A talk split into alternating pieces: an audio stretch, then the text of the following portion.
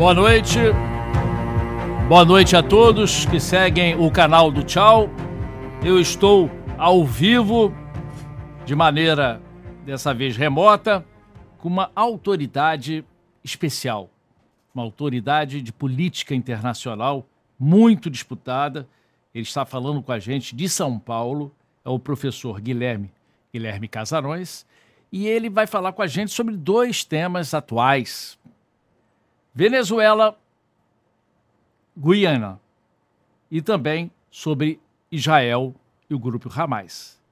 Mas vamos ao tema mais atual ainda, que hoje está, vai ter uma reunião lá no Palácio Alvorada entre o presidente Lula, ministro da Defesa, sobre. Porque eu acho que eles estão vendo que o negócio não está muito bom, entendeu? Porque, afinal de contas, é, até o Ciro Gomes alertou hoje que, olha, se for se o presidente Nicolás Maduro tentar uma invasão por terra, vai ter que passar aí pelas por uma parte boa ali do Brasil.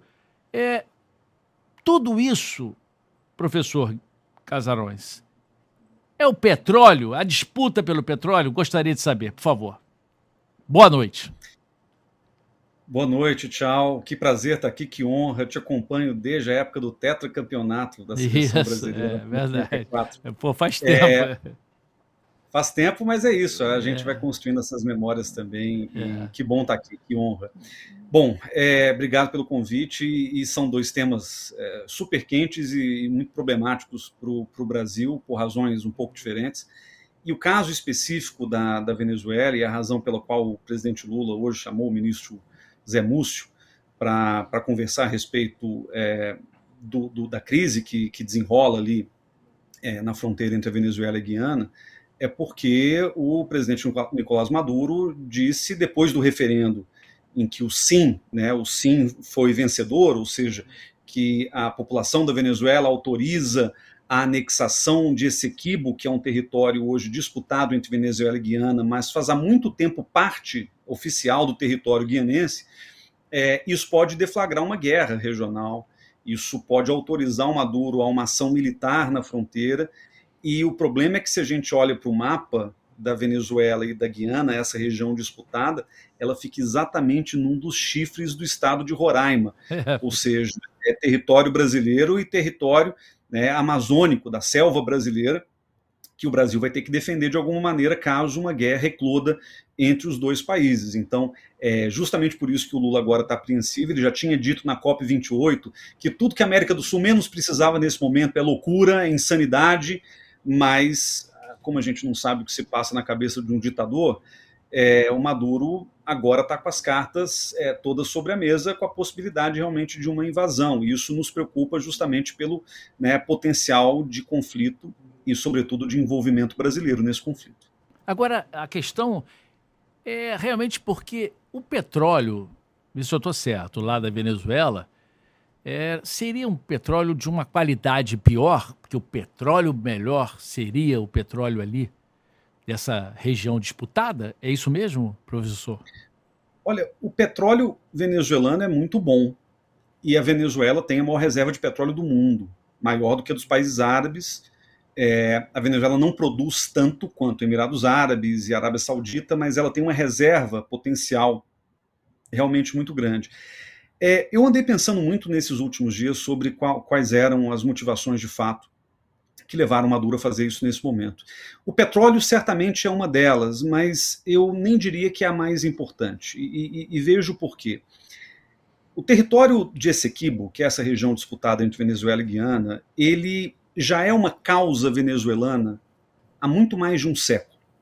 Desde meados do século XIX, 1840, por aí, é, a Venezuela já reivindica esse pedaço de terra, que considera parte do seu próprio território, e que foi, em algum momento, ocupada por britânicos naquele processo do imperialismo europeu aqui na região. Lembrando que a América Espanhola se tornou independente ali no começo do século XIX, Venezuela incluído. O Brasil se tornou independente em 1822, mas aquele pedaço das chamadas Guianas, que é a Guiana inglesa, hoje Guiana independente, o Suriname, que é a antiga Guiana holandesa. E a Guiana francesa, que segue é, da França, são pedaços de terra ocupados pelos, pelos europeus ali no, no século XIX.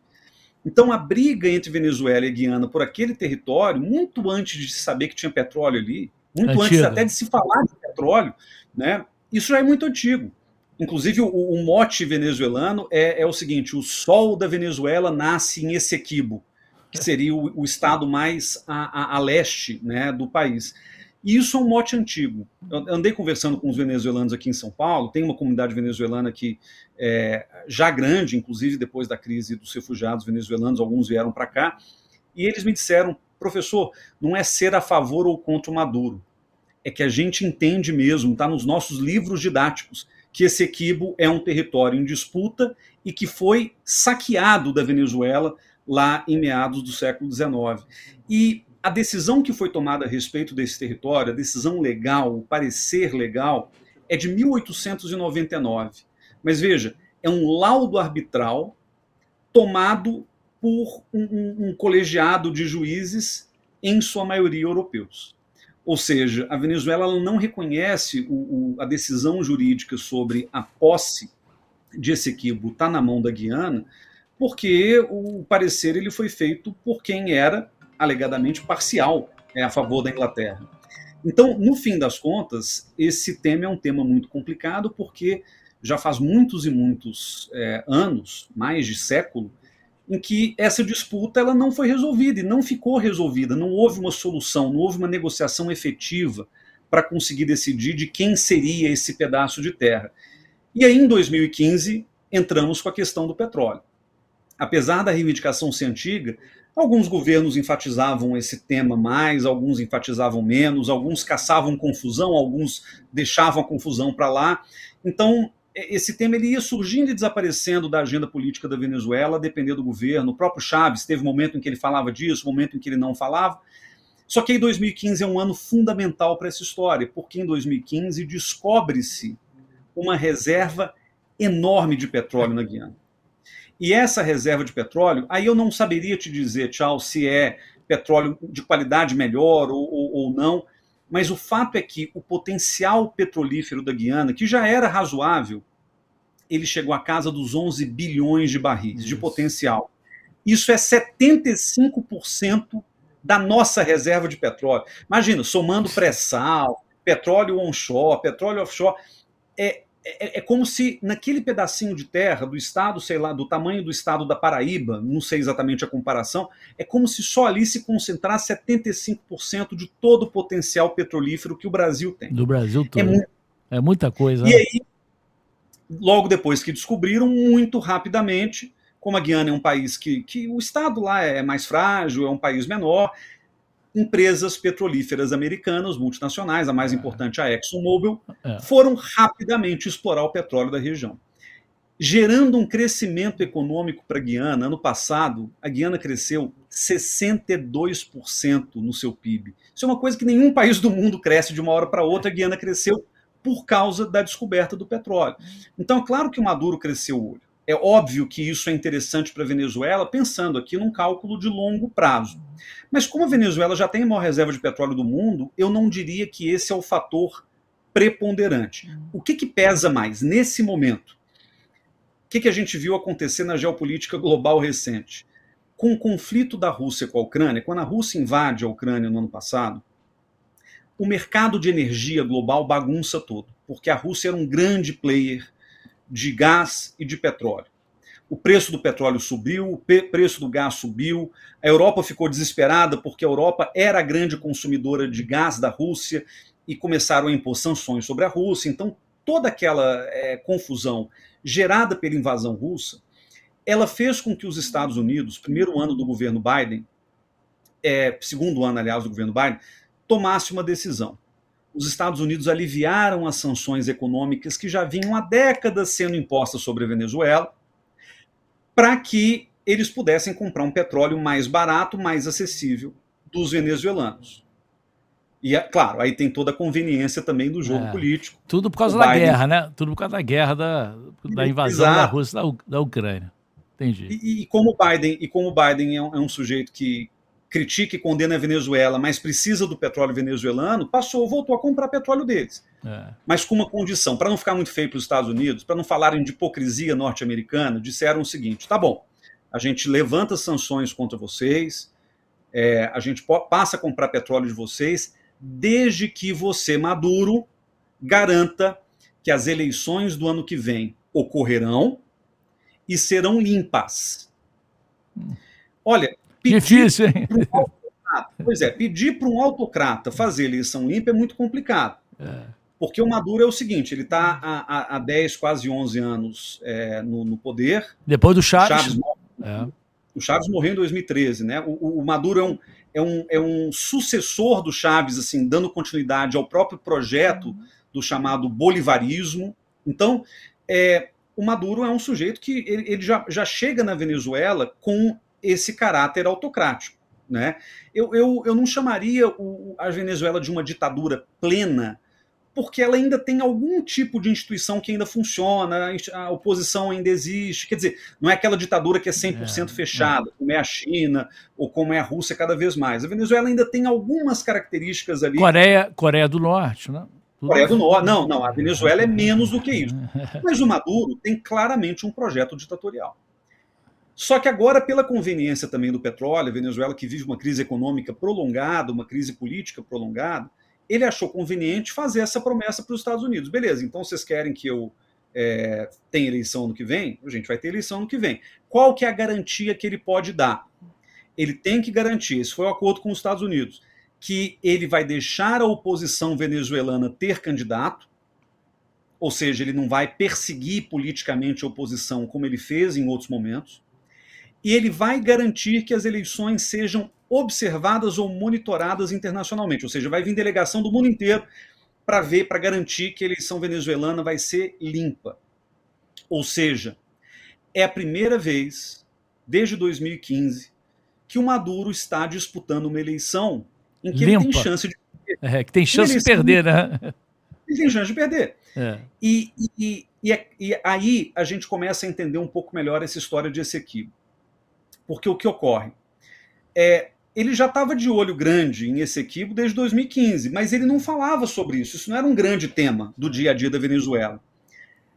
Mas por causa dessa mudança de postura dos Estados Unidos, e o Maduro tendo que prometer que faria eleições limpas, ele ficou provavelmente maquinando na cabeça dele. Qual é o jeito de eu garantir, ao mesmo tempo, eleições limpas e que eu ganhe? E aí, mais do que, mais do que dinheiro, porque, claro, dinheiro é importante nesse momento, ainda mais a Venezuela vivendo isso tudo, é um tema que una a sociedade venezuelana. Ele precisa de alguma coisa para juntar e mobilizar todo mundo. Nacionalismo. Esse, nacionalismo. E esse tema é esse equívoco. Tanto é, e, e, veja como é que o cara é uma raposa. a, as primárias da oposição venezuelana foram feitas no dia 23, se não me engano, de outubro. Primárias que escolheram quem será a candidata a disputar contra o Maduro. Escolheram o nome de uma, de uma política venezuelana famosa chamada Maria Corina Machado, que inclusive está inelegível e, e, uma das pressões americanas provavelmente vai ser o de garantir que ela possa concorrer ano que vem. A Maria Corina Machado é uma ameaça real para o Maduro. No dia 23 tem prévias que escolhem o nome dela. No dia 24 ele anuncia que vai fazer um referendo para consultar o povo se eles querem que esse equibo seja da Venezuela ou não. Ou seja, para dar notícia da... nova, é notícia nova, né? Para bagunçar, né? Para tentar para bagunçar, para desviar o assunto. Isso é, é tudo que ele queria. E aí, todo o noticiário, dentro e fora do país, passa a noticiar a história de Essequibo, passa a desviar o assunto. Ninguém fala da oposição venezuelana. Está é. Tá todo mundo falando dele. Está é. Tá todo mundo falando da campanha, das perguntas do referendo, de quando o referendo vai ser realizado, tal, tal, tal. E o referendo aconteceu de fato agora neste domingo. O problema desse referendo, tchau, é, é um problema. É, 95%, é o problema mais... né? Teve, não, foi 95% a favor. O né? comparecimento foi baixo, mas é. Como, aliás, refer... a Venezuela já teve 10 referendos no passado, é, em geral o comparecimento de fato é baixo, baixo. mas 95% é. é muita coisa. É, agora, esse é o problema mais fundamental do direito internacional. Você não pode mudar uma fronteira que necessariamente diz respeito a um outro por uma decisão meramente interna. Você quer negociar a fronteira, meu amigo? Faz igual o Barão do Rio Branco, o saudoso Barão do Rio Branco, o patrono da diplomacia brasileira. Senta e negocia.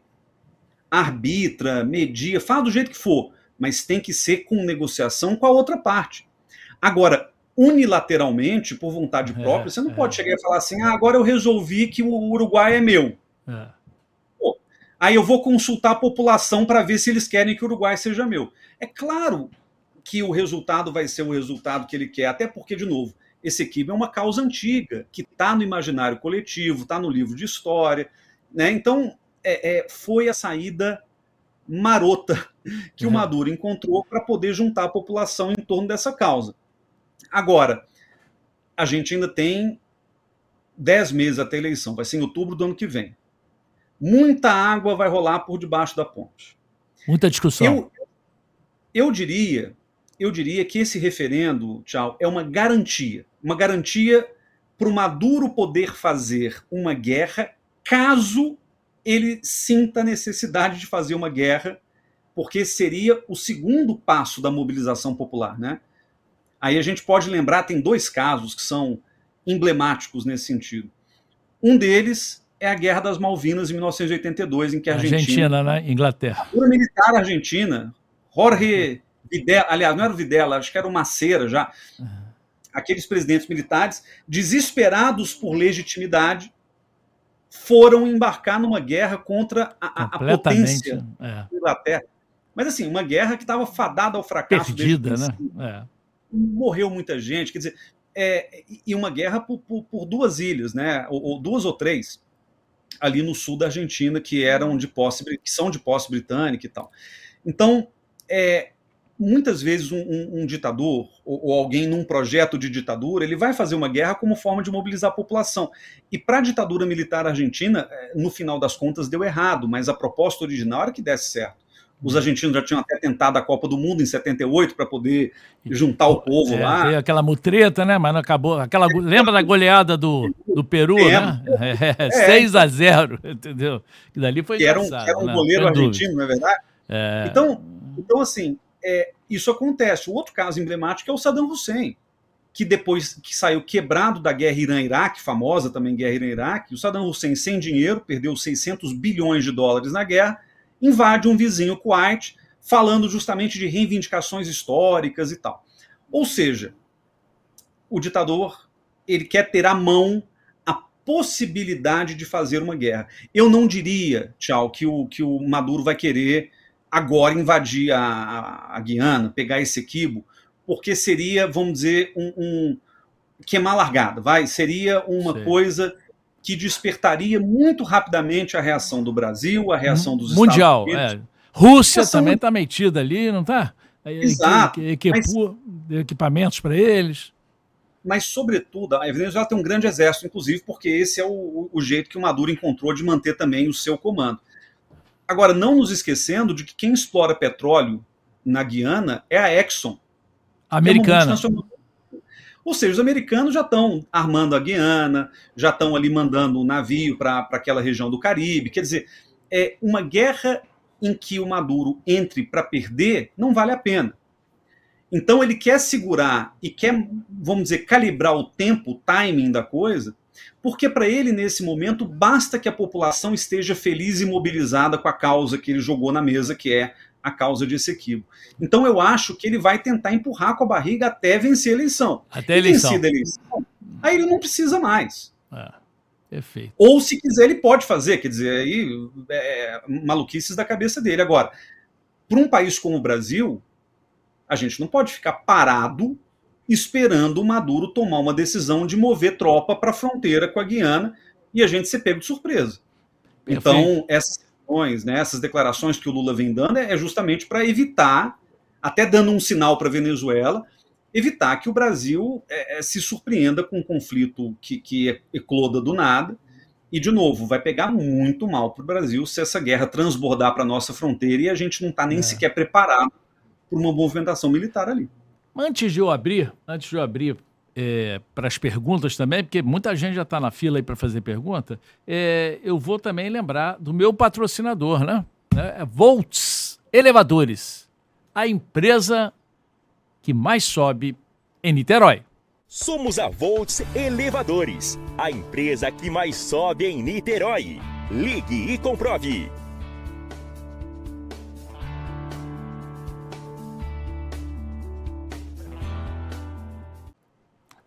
Professor, eu estava é, vendo aqui uma, uma situação, estava estudando, né? Logicamente que estudei, passei o dia estudando né, sobre esse tema. A verdade, por mais que os Estados Unidos tenha, né, esteja tentando equipar né, a Guiana, mas é muito fraco o exército de lá, né? Não, é, é uma, não tem como evitar que a Venezuela consiga, por mais que o exército do, lá da Venezuela não seja lá essas coisas. Concordo com o apoio da, lá, do, da Rússia, da China, mas é muito fraquinho lá. Ou, concorda ou estou errado?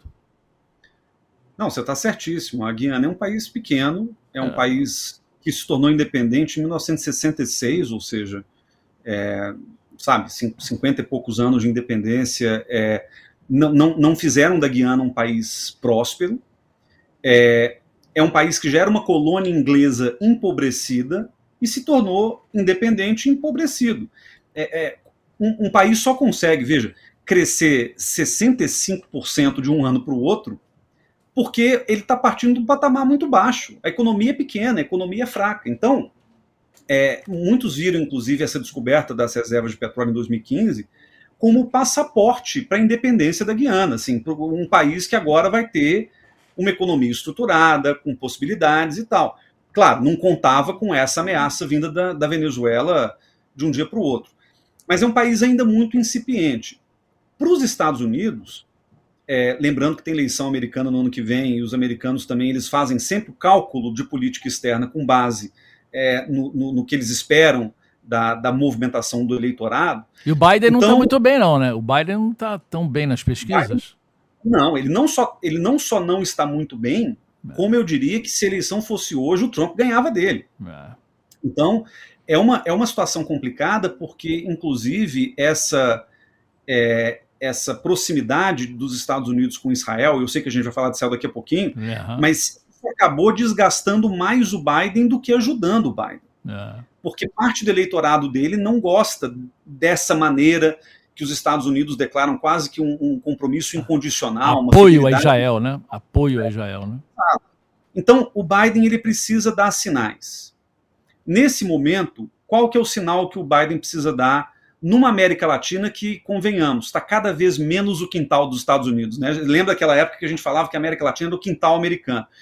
Hoje menos, hoje a Rússia já se meteu, a China já se meteu, eles têm aqui. A, a China, para você ter uma ideia, é o principal parceiro comercial de praticamente todos os países das Américas, inclusive dos Estados Unidos. Mas assim, a economia chinesa está presente em todo lugar. A China tem um plano agora de criar um novo canal do Panamá. Os caras estão investindo bilhões e bilhões em infraestrutura em, na América Central, na América, na América do Sul, é, inclusive no Brasil. Ou seja, os chineses já estão aqui dentro. O Brasil tem uma expectativa de também ter algum papel e também não ser mais o quintal norte-americano. A Rússia tem interesses geopolíticos aqui e ali. Quer dizer, é, a gente está diante de uma situação em que os Estados Unidos precisam afirmar o seu lugar na América do Sul. E o seu lugar na América do Sul é um lugar ainda de, de policial, vamos dizer, das questões é, sul-americanas ou latino-americanas. Para os americanos interessa ter algum controle sobre o que acontece por aqui. E aí, claro, se não promessa, eles têm que, de alguma forma, tentar cumprir alguma coisa com a Guiana, no sentido de dizer: olha, vocês estão seguros, vocês não vão ser invadidos, vocês não vão ser dominados pela Venezuela, ou pelo menos não enquanto eu estiver por aqui. Né? Esse tem que ser o compromisso. Agora, é, mesmo com armas americanas ou com algum apoio logístico americano, a não ser que os Estados Unidos resolvam se envolver diretamente no conflito, a Guiana vai perder numa uma, uma guerra mano a mano com a Venezuela. A é. Guiana tem tudo para perder. Só se for pelo mar também, né? Os Estados Unidos entrar aí com aqueles portas-aviões ali. Claro, né? claro. Aí é, é, é diferente, né? É, porque nesse contexto, ah. é, é, porque nesse contexto, rapidinho antes da pergunta, é, ou eles entram pela selva, é. e a selva é a fronteira com o Brasil, é. ou eles vão pelo mar. É, a guerra na selva é um desastre, né? é, uma, é super complicada. A Venezuela pode até tentar, mas vai ser difícil. a guerra pelo mar é. A Venezuela não tem uma marinha forte. Os Estados Unidos defendem Guiana nesse sentido. Agora, o, o que interessa dizer, só para amarrar, uhum. é que não interessa para os Estados Unidos uma guerra nesse momento. É tudo que eles menos querem. E convenhamos, né, tchau? É tudo que o Brasil também menos quer. É. Então, eu, eu acho que Brasil e Estados Unidos vão até trabalhar em conjunto ali nos bastidores para evitar que o Maduro realmente dê uma, dê uma, uma cartada militar nesse momento que não interessa definitivamente a ninguém. Uma pergunta? Tem pergunta, Pedro? Então vamos lá, vamos uma pergunta aqui do seguidor. Tá, aqui não consigo ler, do Rômulo. Eduardo, tchau. Boa noite. É, o tem a, o que, que o senhor tem a dizer, professor, sobre essa questão da que o Brasil deveria e peraí, que agora questão da Guiana. Ah, a questão da Guiana. Você é mais Acha é... que o Brasil deveria se intrometer na situação? É, é, a pergunta já foi até respondida. Acha que o Brasil deveria se meter efetivamente nessa questão? Olha, é, o Brasil tem uma tradição, e aqui vamos, vamos dar, um, dar um passo atrás. O Brasil não se intromete em coisa alguma de ninguém. No geral, assim, o Brasil é, é, é paz e amor. É, eu comentei mais cedo do Barão do Rio Branco, que é o patrono da diplomacia.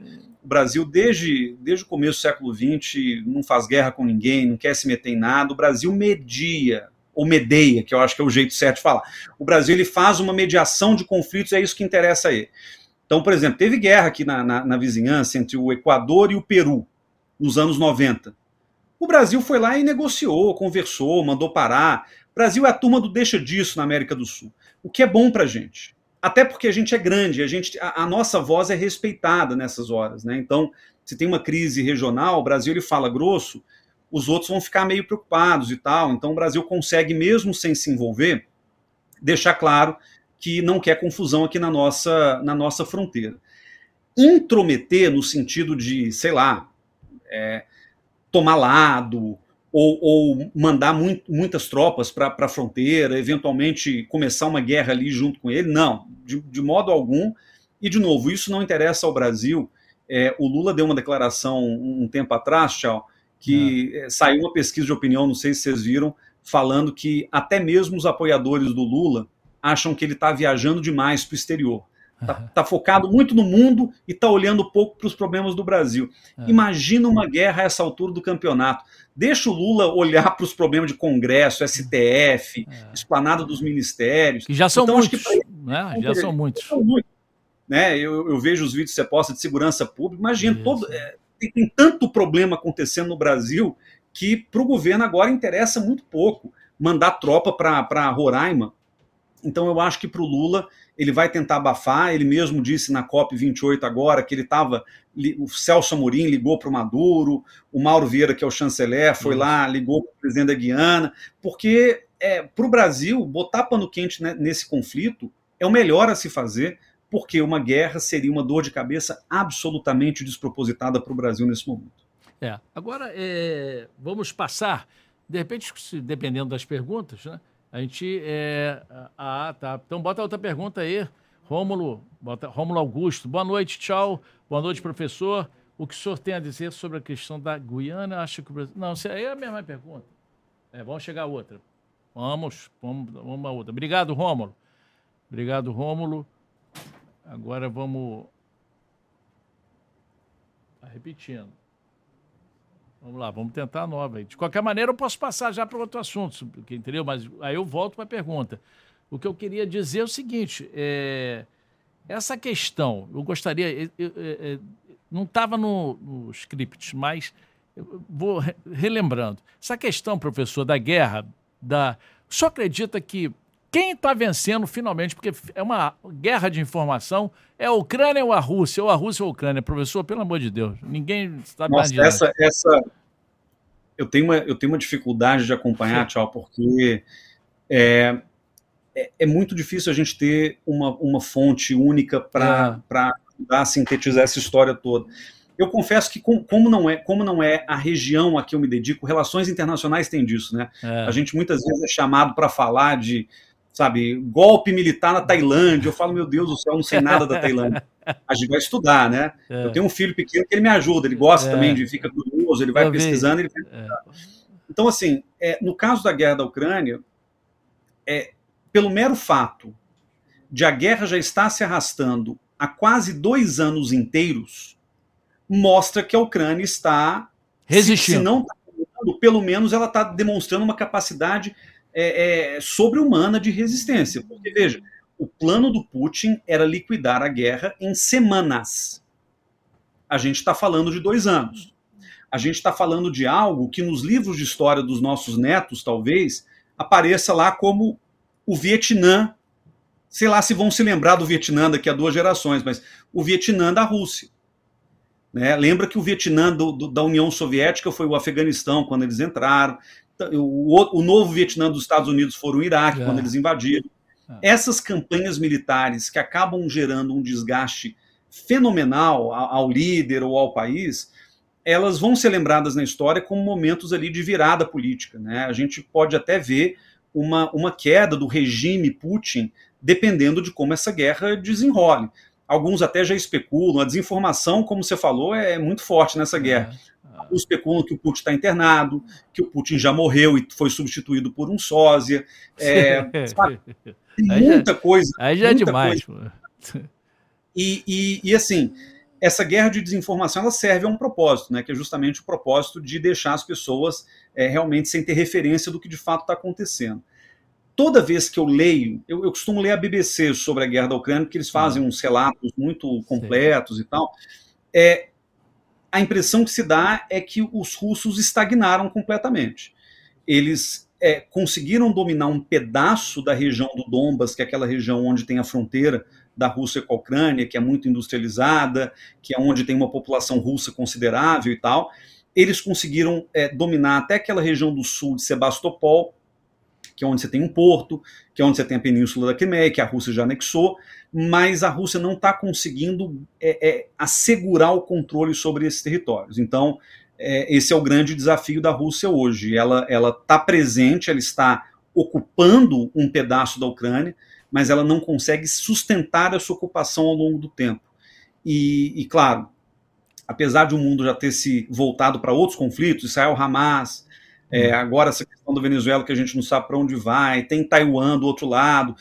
É, mesmo o mundo já tendo perdido um pouco o entusiasmo e o foco no conflito, é, eu acho que a Ucrânia ela, ela segue muito capaz de resistir. Né? O Zelensky recentemente falou que suspender a eleição e tal, para poder dar um jeito de continuar lutando. E é, aparentemente a Ucrânia, eu não, eu não, vou, ser, não vou dizer que ela está vencendo, porque a gente não sabe que é. acordo vai sair dali. Mas certamente a Ucrânia tem aí um, um movimento até heróico de, de resistência. Isso, Isso só desgasta né, o Putin, né? Só desgasta ele, né? Sem dúvida, porque, de novo, a guerra ela foi iniciada com uma cartada para ele afirmar o seu próprio poder.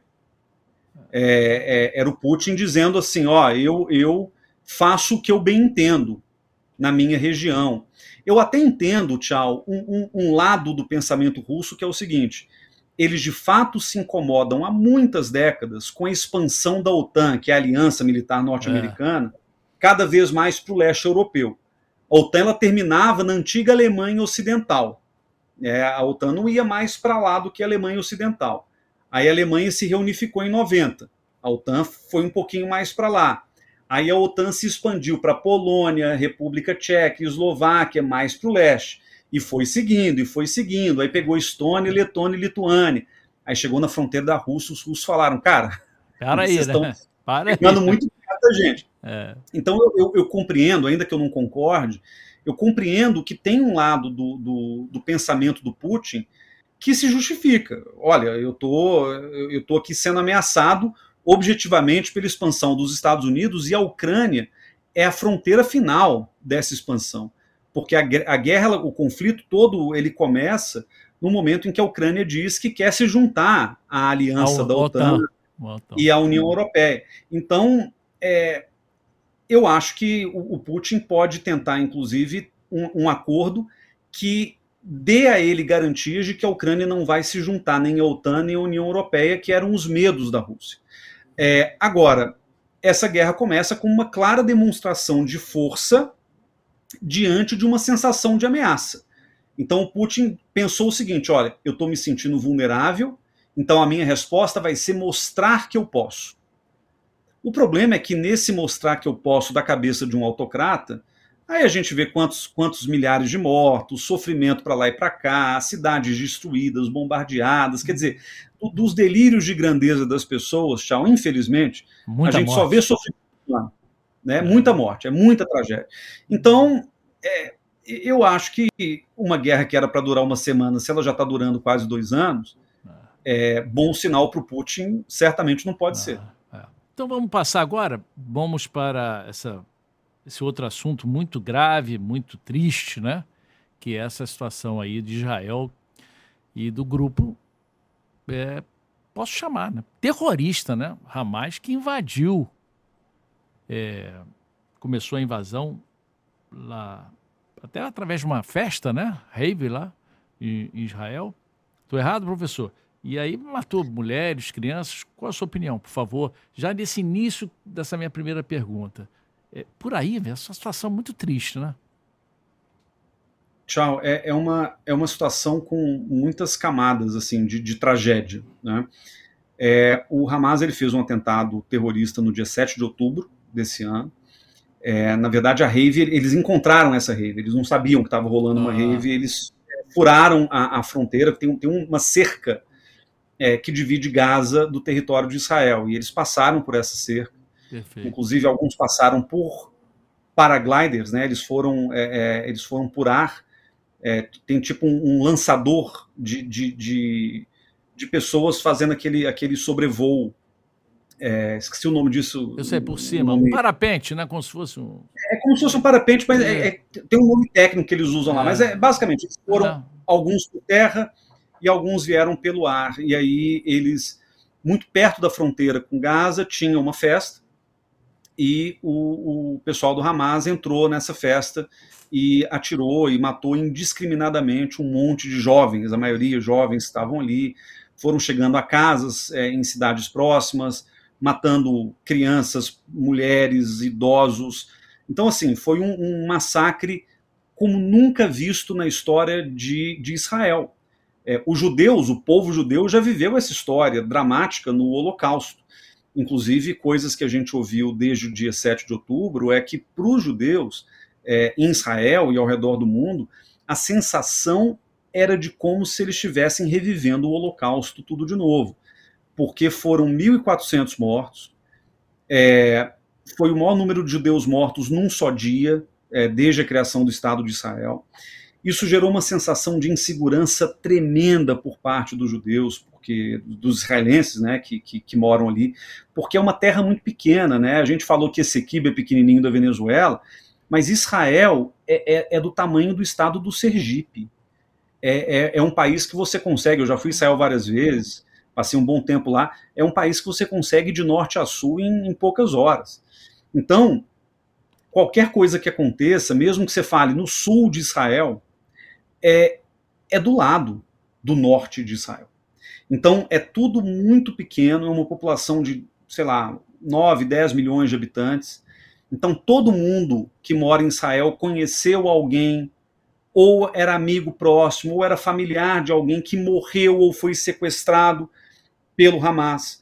Então, tudo isso é uma coisa que gera um impacto social é, que a gente não tem nem como medir. Emocional, né? né? Emocional, né? Emocional, o impacto é um trauma psicológico de grande proporção. Agora, é importante também falar do, do lado dos palestinos, o que, que eles estão passando nessa é. é. Porque, veja, eu não acho, eu pessoalmente, como cidadão, como ser humano, eu não acho que nenhum atentado terrorista se justifique. Então eu tenho um repúdio assim mais do que absoluto pelo que o Hamas fez e o que o Hamas fez assim não tem é, nenhum tipo de justificativa moral.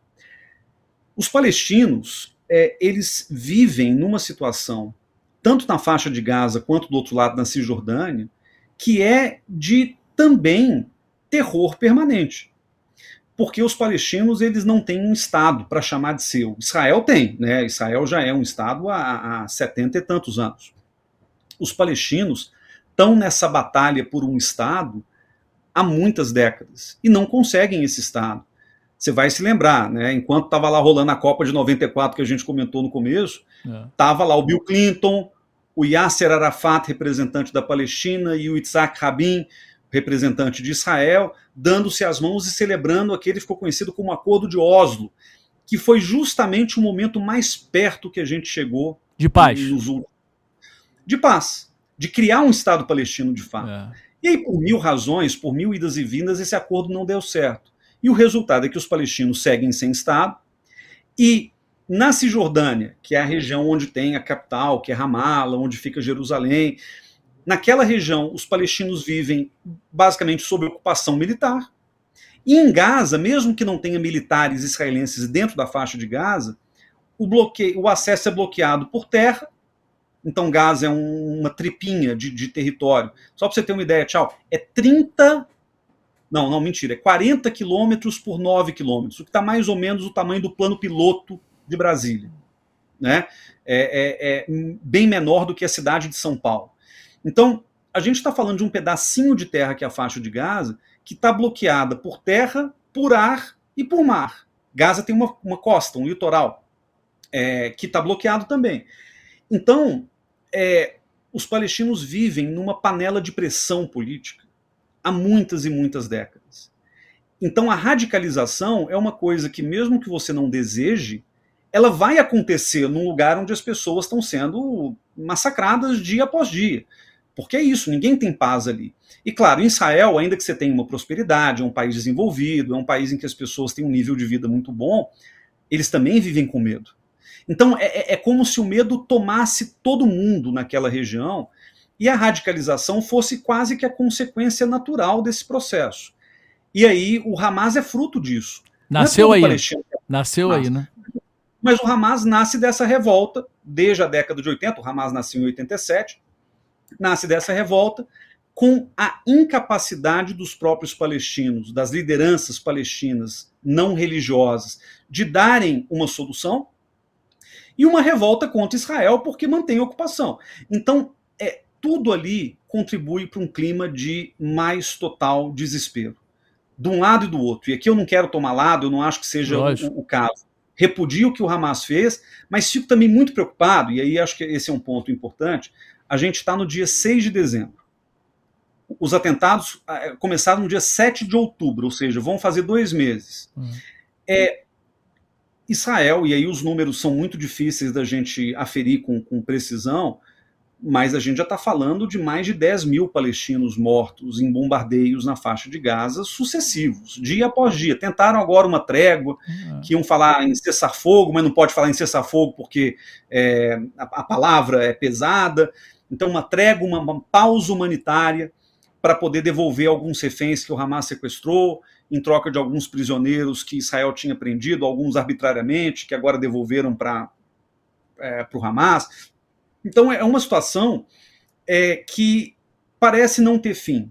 Eles pausaram o conflito por um tempo para fazer essas trocas de refém e agora já voltaram a brigar de novo. O contra-ataque, e... o contra-ataque logo depois dessa primeira invasão do primeiro-ministro, né, que ele ordenou, foi muito forte, né? Eles ficaram revoltados. Muito, muito. Agora, é, eu, eu, entendo, o, o, a sociedade israelense, tchau, está completamente é, é, paralisada e, e com sede de vingança. Alguns, inclusive, avaliaram, logo depois que os atentados do Hamas ocorreram, que o Hamas ele fez um ataque suicida. Porque depois do dia 7 de outubro, para Israel, do ponto de vista de Israel, não existe outra coisa a se fazer senão eliminar, extirpar, destruir completamente o Hamas. Essas palavras foram ditas várias vezes pelas autoridades de Israel. A gente não tem como vencer esse, esse conflito se a gente não acabar completamente com o Hamas. Qual que é o problema? O problema é que você está falando de uma faixa pequenininha de terra, Gaza, com 2 milhões de habitantes. Dizem que 40 mil são filiados ao Hamas. O problema é que terrorista. Eu, o Hamas é, é, é mais do que um grupo terrorista, porque o Hamas faz terrorismo. Mas o Hamas também é governo. O Hamas é um partido político que governa Gaza. Então, como é muito difícil você separar quem é militante do Hamas e quem é povo que mora ali, que tem, uh, sabe, tem escola, hospital, casa, como não dá para você separar qualquer ataque de Israel, e de novo, eu entendo o que Israel pensou, que não tem como não destruir, mas a pergunta é: como é que você destrói um grupo que está imiscuído com a população civil e que não tem como separar? E aí. Tudo misturado. Sabe? Tudo misturado. E aí a pergunta que a gente fica se fazendo é: quantos palestinos em Gaza têm que morrer para Israel dizer o seguinte: olha, agora eu estou satisfeito, agora a gente fecha o boteco, agora a gente está tá de boas, vamos embora. Eu não, eu não tenho essa resposta. E, e, e o, o, pior, Hamas né, te, eu... o Hamas teve o apoio do Irã? Tem o apoio do Irã? Sim, tem. Eu, eu, já chego aí. Essa, inclusive, é uma questão complexa. Mas, é, só, só para concluir, é, eu, Guilherme Casarões, não ter resposta é compreensível porque a gente não sabe de nada. Agora, o governo de Israel não parece ter resposta. Ou seja, nem mesmo para Israel está claro o quão longe eles têm que ir para dar por encerrada essa fase do conflito. E, e veja que tem um agravante aí. A gente falou tanto da Venezuela e a questão das eleições do ano que vem, que o Maduro precisa ali fazer guerra para manter o, o povo mobilizado. Benjamin Netanyahu, que é o primeiro-ministro de Israel, ele está no poder há 15 anos. Na verdade, ele já foi primeiro-ministro nos anos 90, inclusive foi um dos responsáveis por é, abortar o acordo de Oslo, aquele acordo que eu falei que poderia ter sido muito perto da paz, e agora ele já está quase que ininterruptamente desde 2009. Este cara está com os dias contados em Israel. E a única coisa que ainda o mantém no poder é a guerra, é o medo, é a mobilização da população de Israel para garantir que o Hamas seja destruído. Então, quando, veja, é o caso do Putin que a gente também comentou, quando um líder precisa fazer guerra para se manter no poder, aí, meu amigo, você pode ter certeza que ele vai fazer de tudo para manter a guerra continuando, manter a guerra acontecendo, mesmo que isso envolva sofrimento, tristeza, massacre e morte de gente inocente, que nada tem a ver com isso e que se vê no meio de uma disputa política. Agora, o Irã. O Irã, é, essa é uma boa questão.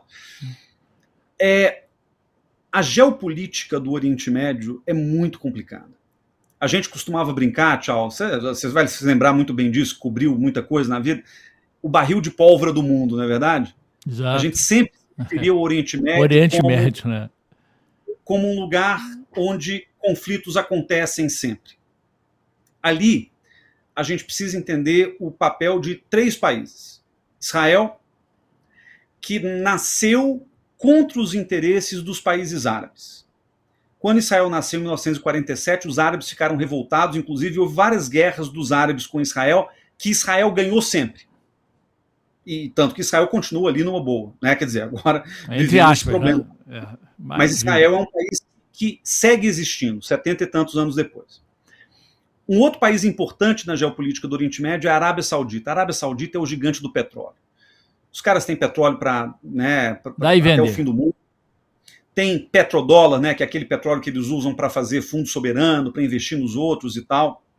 E a Arábia Saudita é um, um, país super estratégico naquela geopolítica. E tem o Irã. O Irã, por que, que o Irã é importante nessa história? Porque você vai se lembrar também da Revolução Islâmica do Irã lá em 79, quando os ayatolás iranianos chegaram é. ao poder.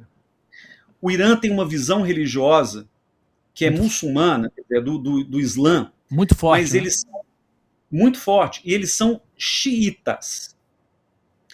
E eles brigam por serem xiitas, é claro que a história é complicada, eu estou simplificando, mas por serem xiitas, eles brigam com os sunitas, que são outros muçulmanos que têm uma visão religiosa diferente.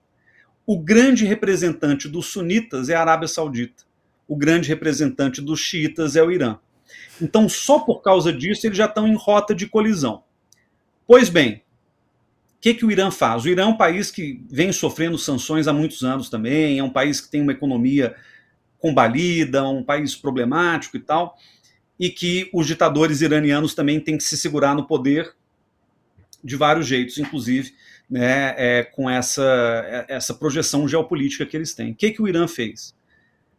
Há mais ou menos uns 20 anos, eles vêm se aproximando de todos os grupos xiitas do Oriente Médio criando uma, uma aliança grande.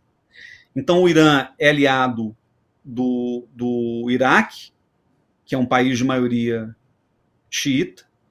Eles são aliados da Síria e do governo sírio, do Bashar al-Assad, Mas o, que é xiita. Esse, e esse da Síria, ele já não está tão combalido, não dá? Ele não, ele, essa ele guerra tá, é, tá mal ali, não está não? É, mas de, de, depois de. A guerra começou em 2011, quer dizer, depois de 12 anos de guerra, Continua. o cara tá lá, é. e forte, ter tomado o país de volta, é porque ele tem alguma, algum poder ali. É. Então, o Irã é aliado da Síria, que é fraca, mas está lá. Do Iraque, que é fraco, mas também está lá. O, o, Irã é aliado do, do Hezbollah, que é um grupo terrorista que está ali no sul do Líbano. E o Irã é aliado do Hamas. O Hamas não é, não é xiita, mas o Hamas é aliado mesmo assim. E o Afag então, Afeganistão? O Afeganistão tá do, não está no Oriente Médio, tá é. já lá para o lado da Índia já, do lado é. do Paquistão, do outro mas, lado. Mas, mas tem... o Afeganistão tem relação, né, muita, é. mas, é, mas a, a questão é mais para o lado de cada Oriente Médio. Então você tem o Irã fazendo aliança com um monte de países, é, criando, portanto, uma força, uma aliança ali de, de países ou de grupos xiitas ou aliados ao xiismo, e essa projeção do Irã ameaça tanto a Arábia Saudita, que é do lado oposto da religião, eles são sunitas, radicais também, como ameaça Israel. Porque Israel não é xiita nem sunita, Israel é judaico. E aí tem uma outra briga religiosa, né, que, que, que também é importante ali. E o que, que aconteceu recentemente? Que foi inclusive uma das razões pela qual essa guerra começou. A Arábia Saudita e Israel sempre brigaram, nunca se deram bem. Mas faz alguns anos que eles vêm mantendo relações comerciais, de defesa, eles não se reconhecem, mas eles têm mantido relações. O Trump, em 2020, começou a costurar um grande reconhecimento de países árabes com relação a Israel, chamados Acordos de Abraão. Então, o Trump conseguiu que o Marrocos, fica lá no norte da África, reconhecesse Israel, o Trump conseguiu que o Bahrein reconhecesse Israel. O Trump conseguiu que os Emirados Árabes, todos aliados da Arábia Saudita, reconhecessem Israel. Só faltava a Arábia Saudita. E o Biden, recentemente, fez um esforço para garantir que a Arábia Saudita e Israel se aproximassem oficialmente também. Agora veja, se eu disse para vocês que a geopolítica do Oriente Médio tem Israel, Arábia Saudita e Irã, e os três historicamente ficavam brigando entre si, se dois deles, Israel e Arábia Saudita, se aproximam, quem é que fica sobrando nessa história? O Irã. É. E o Irã, ele que tem relações com Hamas, a gente ainda não sabe se o Irã sabia exatamente que o Hamas estava planejando aquele atentado. E, ou, se era segredo, né? Ou se era um segredo guardado a sete chaves, né? Porque, é, porque o Hamas também ele estava planejando isso há algum tempo o Irã sabia. Uma pergunta: não. por que, que o, é, Israel, né, que tem uma força né, é, assim, secreta, naqueles. Né, é, inteligência, a melhor inteligência é, do mundo. Não piores. conseguiu, não conseguiu identificar isso, né? É isso que foi. Muita gente falou sobre isso, né? Concorda, professor? Olha, saiu uma matéria do New York Times recente dizendo que eles têm documentos mostrando que o Benjamin Netanyahu sabia hum. que isso podia acontecer. E não evitou. E por que, que não evitou? Por causa da guerra. Queria porque, guerra. Porque a sobrevivência dele depende de um conflito. E ali o conflito caiu no colo dele. E então veja que é uma, é uma situação super complicada, porque você tem o Irã de um lado é, tentando vo voltar ao equilíbrio geopolítico de antes, porque não quer que Israel e Arábia Saudita se aproximem. Então esse era o motivo para a guerra começar. O Hamas, do outro lado, se abastecendo nessa radicalização do povo palestino que está há 70 anos sendo ocupado por Israel e por outros. Então, esse é outro problema. E o Netanyahu, que é um, um cara esperto, um sujeito. É, eu, eu, costumo brincar que o, o, o Netanyahu ele, ele, é uma mistura do Lula com o Bolsonaro. As ideias são parecidas com as do Bolsonaro, mas o jeitão de fazer política é parecido com o do Lula, assim, de, sabe, é, conseguir negociar, conseguir se manter no poder, etc. Então, é um sujeito que tem é, essas características e que depende de uma guerra para continuar sobrevivendo politicamente no poder. Então, tudo isso é, é, é a receita perfeita, tchau, para uma, uma guerra. Para uma guerra interminável. Por, né? isso, que, por aí, isso que o senhor acha que ele tá para cair, que pode ser que essa matéria do New York Times e outras coisas, pode muito, ser. Muito francamente, eu espero que ele caia. Eu tenho, eu tenho um, um, uma estima gigantesca por Israel, porque já, já conheço bem a região, conheço, tenho muito amigo lá e tal. É, e estudo isso, então é uma coisa que, que não só me, me, me toca pessoalmente, como também academicamente. Eu espero que ele caia. Eu espero que ele caia porque ele fez muito mal para Israel nesses últimos anos. Qual que é o meu medo? Meu medo, e você sabe disso melhor do que ninguém, tchau. A política é um negócio assim, né? Acho que foi o. Tinha um mineiro, não lembro se era o Magalhães Pinto, um desses mineiros antigos aí da política, que falava assim: a, a política é igual ao céu. Você olha, tá de um jeito. Você pisca o olho, você olha, tá de outro jeito, completamente diferente. Então a gente não sabe muito o que vai acontecer com a política de Israel. O meu medo é que sai Netanyahu e em vez de vir um moderado, um cara que vai construir a paz, etc. Mais radical ainda. Vem um pior. É isso. Esse é o meu, o meu temor. E olha, a julgar pela forma como o mundo está girando, é. essa expectativa de que venha alguém pior pode ser que aconteça mesmo. Alguma expectativa de, de em termos de fim desse conflito lá de Israel, do Hamas, não, Olha, né? Por enquanto, não, né? não tem fim, porque, de novo, nem Israel mesma sabe até quando ela tem que ir, quão longe ela tem que ir para poder destruir o Hamas. Eu, pessoalmente, aí uma, é uma visão absolutamente pessoal. Eu acho que tem que ser feito com o Hamas, e, e, e as pessoas podem até ficar assustadas com o que eu vou dizer, mas eu acho que tem que ser feito com o Hamas algo parecido com o que a Colômbia fez com as Farc. Lembra que as Farc na Colômbia eram chamadas também de terroristas que, que as Farc fizeram? Um acordo com o governo da Colômbia, é claro que é diferente porque lá é, é tudo Colômbia, mas um acordo com o governo da Colômbia em que as Farc abriram mão das armas. É, e entregaram as armas. Entregaram as armas. E se tornaram um partido político. Eu acho que, se com, com, talvez com muita pressão do mundo, da comunidade internacional, da ONU, dos Estados Unidos, dos parceiros, é, dos árabes, inclusive, seria importante garantir que o Hamas. Porque veja, o Hamas não vai ser eliminado. Sempre vai ter um Hamas para voltar e contar a história e, e fazer um outro Hamas. Então, tinha que dar um jeito de garantir que esses caras entregassem as armas. Num processo de pacificação, que pode ser que dure tinha uma década. A gente não sabe. Mas eu acho que é o único caminho. Eliminar o Hamas. Será que é, eles vão conseguir é, se convencer? Será eu que acho, eles... Mas eu, é, é, é, parte do meu idealismo aqui. Eu acho muito difícil que isso aconteça, infelizmente. É.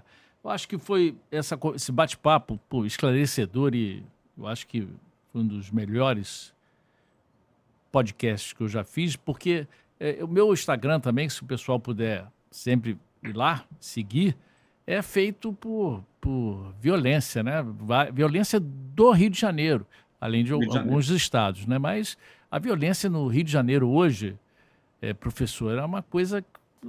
Senhor está em São Paulo, que é violento, mas aqui é uma coisa inacreditável. Entendeu? É, tenho, nos últimos dois dias eu tenho botado, sei se o observou, imagens dessa, desses garotos aí de camisa preta assaltando. Esse de Copacabana Copa, Copa, assustador. É, isso, assustador. É uma coisa, isso é uma coisa que não. E eu, eu queria entender como que não tem solução, entendeu? É uma coisa que. Mas eles vêm de lá das comunidades, pegam os ônibus, não sei de que maneira, para invadir as praias e para assaltar. Então você, o carioca, principalmente. É Copacabana, Ipanema e Leblon, tem que ficar em casa no fim de semana. Eu acho que eles estão chegando a essa conclusão. Hoje eu estava é, vindo aqui para a produtora né? É, e fiquei, a Carretel, fiquei impressionado com o número de policiais militares. Agora tinha, realmente, hoje tinha. E esse fim de semana que vai ser o parâmetro, né? Porque, olha só a ideia, hein, professor? É, isso serve até, eu acho que de um tema de, pode ser até de um, um estudo. Os, os, o pessoal das academias de jiu-jitsu estão querendo se reunir para, no fim de semana, provocar, sair batendo em tudo quanto é ladrão. Imagina um negócio desse, professor. Dá sua opinião aí. É uma coisa louca, né? E começaram a rodar ontem, ontem à noite. Olha, o, o, o que acontece, tchau, assim, eu, eu, eu amo o Rio, conheço bem o Rio. Eu me assustei muito, fiquei, fiquei chateado com os vídeos que, que, que eu vi, inclusive no teu, no teu perfil. Uhum. Porque é uma, é uma barbaridade que a gente não está acostumado, porque a, a, gente naturaliza a violência em algum momento, né? Ah, bala perdida para cá, um assalto aqui e ali. É, mas quando a gente vê essas cenas mais explícitas de, de violência à, à, luz do dia, sabe, com gente olhando. Aqui na Cracolândia, em São Paulo, você vê muito é, disso, recentemente, em vários casos. E o Rio está ficando uma coisa assim também. Então, é, eu acho que a única conclusão que eu posso chegar é a seguinte: quando o Estado falha, e eu estou falando do Estado aqui pensando, não, é o Estado do Rio de Janeiro, é, o Brasil, é o Rio, é a cidade, é a prefeitura, é todo mundo. Quando o poder público falha, as pessoas vão ser levadas a fazer justiça com as próprias mãos. Isso é horrível. Porque a gente não está. Justamente o fato de a gente ser uma civilização, um, uma sociedade civilizada, é ter lei, é ter, sabe, cumprimento da lei, é, é ter mínimo de ordem. Então, me assusta muito ver isso, porque é como se a gente tivesse caminhando para a barbárie completa. E para evitar a barbárie, as pessoas reagem. O problema é que elas reagem de um jeito que talvez não seja o ideal também, na base da violência. Quer dizer, é, tá tudo errado, parece que tá tudo fora do lugar. Essa sensação, quando eu vi os vídeos, é de que a gente fica um pouco sem chão, né, tchau? A gente fica meio assim, cara, tá, tá, tudo, tá tudo fora do lugar, tá tudo é, sem controle. Então eu, eu, eu, eu, eu fico tanto pensando que quando o poder público falha, é isso que a gente vê, infelizmente, e fico pensando também, mais infelizmente ainda, que no fim das contas, eu não quero dizer isso, claro, fazendo um grande diagnóstico preciso sobre segurança pública do Brasil, mas tudo termina no dinheiro. A gente vê que onde as pessoas lucram com a insegurança, onde as pessoas lucram com, sabe, com crime organizado, você vai ter esse tipo de coisa. Pode ser São Paulo, Rio, Belo Horizonte, que é a minha terra, qualquer lugar, a gente sempre vai ver os interesses econômicos misturados com os interesses criminais, criminosos, e isso é estarrecedor, isso é, é deprimente. E as leis, e, e as leis não são fortes, as leis, as leis que para punir os criminosos são muito, sabe, leves, leves demais, entendeu? No Brasil... Leves e mal aplicadas, né? Hã? Mal aplicadas também. Isso, muito mal. Mas antes, é, antes de eu chamar meu, novamente meu, meu patrocinador, vou fazer uma. Vou me despedir antes. Primeiro eu vou chamar, depois vou me despedir do professor. É, então vamos novamente dar o nome, o nome, né? Da Volts Elevadores, a empresa que mais sobe em Niterói. Somos a Volts Elevadores, a empresa que mais sobe em Niterói. Ligue e comprove.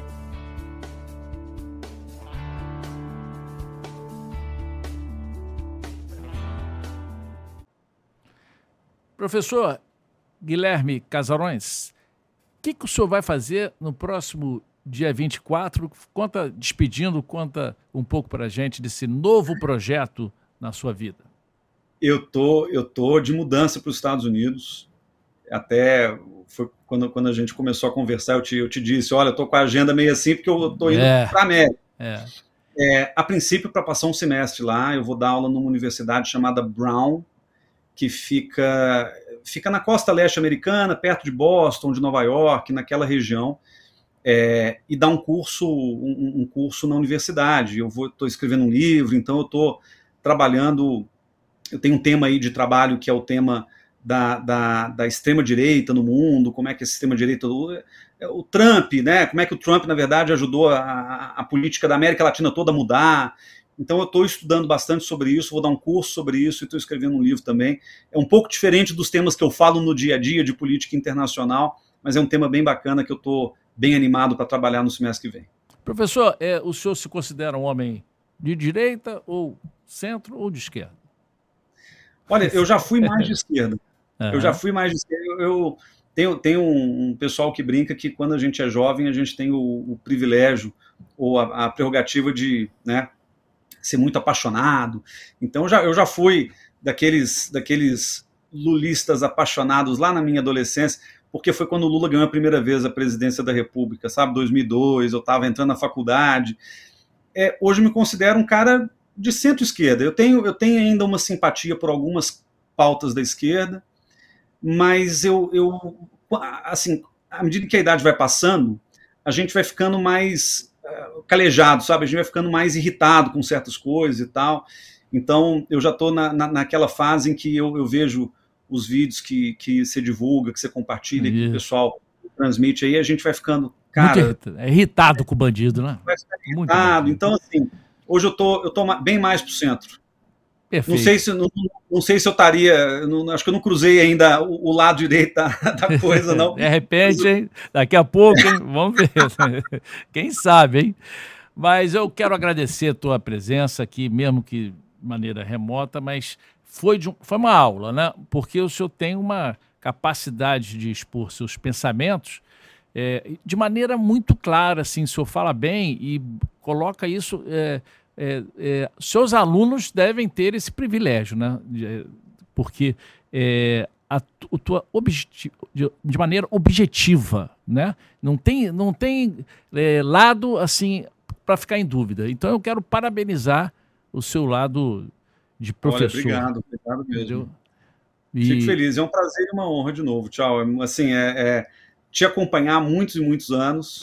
É, pô, o senhor, o senhor falou que o senhor lembrou até da, da Copa do Mundo de 94. O senhor, o senhor lia minhas matérias lá, né, do Globo, né? E aí eu, então, é, já faz o quê? É, é, é, é, duro pensar, mas já faz quase 30 anos, né? É, é eu tô de carreira 37, comecei em 86, é. é, entendeu? Faz 30 anos praticamente, quer dizer, é muita coisa. Mas vamos caminhando, procurando se né, renovar, novos, novos ciclos vão se abrir. Isso que eu. Agora quero parabenizar. Boa viagem, hein, professor? Boa viagem. Tá ok? Obrigado, obrigado mesmo. Prazer e uma honra. Obrigado. Valeu, um abraço. Um abraço.